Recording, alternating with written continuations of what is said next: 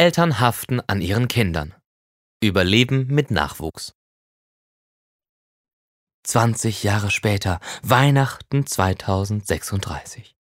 Die Kinder, die nun keine mehr sind, aber dafür Anfang bis Mitte 20, konnten mit hohem suggestiven Aufwand seitens der beachtlich gealterten Elternschaft zu einem weiteren familiären Event anlässlich der Geburt des angeblichen Heilands überredet werden und bevölkern erfrischend missgelaunt den Tisch. Mama und Papa, die nunmehr nur noch selten so genannt werden, hängen seit den frühen Morgenstunden in der Küche ab und vermasseln vor lauter emotionaler Aufgeregtheit um ein Haar die Safran-Quinoa-Kringel mit Petersilienschaum, die es als Vorspeise geben soll. Sogleich entfacht der wohlgenährte mittlere Bub eine kulinarische Diskussion darüber, dass es in diesem völlig verstrahlten Öko-Haushalt nach wie vor diesen unsäglichen veganen Pseudo-Hackbraten mit Artischocken-Dinkeltalern an Heiligabend gibt, anstatt, wie er einzufordern nicht müde wird, tatsächliches Essen. Klar, kann man als Eltern verstehen, hat der liebenswürdige Pausbackenbesitzer doch bereits im Alter von 16 Jahren die Schule geschmissen und aus Protest gegen sein vegetaristisches Elternhaus die Metzgerslaufbahn eingeschlagen.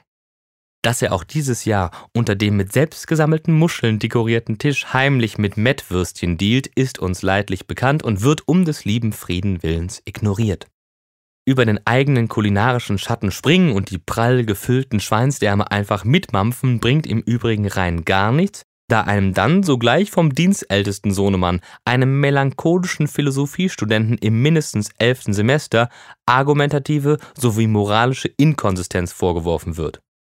Dieser Sohnemann tut derweil vornehm so, als würde er vorsichtig und zurückhaltend am Rotwein nippen, obwohl jeder am Tisch weiß, dass lediglich er sich bereits vor dem Hauptgericht dreimal nachgegossen hat.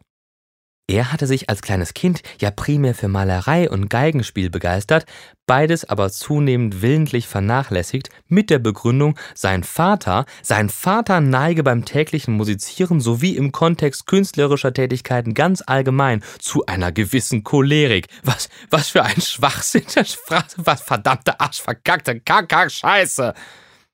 Seit etwa drei Jahren bestehen die ohnehin seltenen Gespräche mit ihm lediglich aus semi-militant geführten Argumentations- und Beweisketten, die er spätestens seit der Philosophie-Zwischenprüfung zweifelsohne dreimal besser als seine beiden Erzeuger beherrscht dass wir beispielsweise mit unserem krankhaften Festhalten an adventlichen wie weihnachtlichen Traditionen und Ritualen ohnehin nur eine pseudo-aufgeklärte Variante eines tatsächlichen Atheismus lebten und so als Teil der schweigenden Mehrheit den Machtanspruch der tradierten Schriftreligionen sehenden Auges weiter verfestigten, ist eine uns bereits vertraute Platte, die er an Heiligabend dennoch mit Vorliebe auflegt.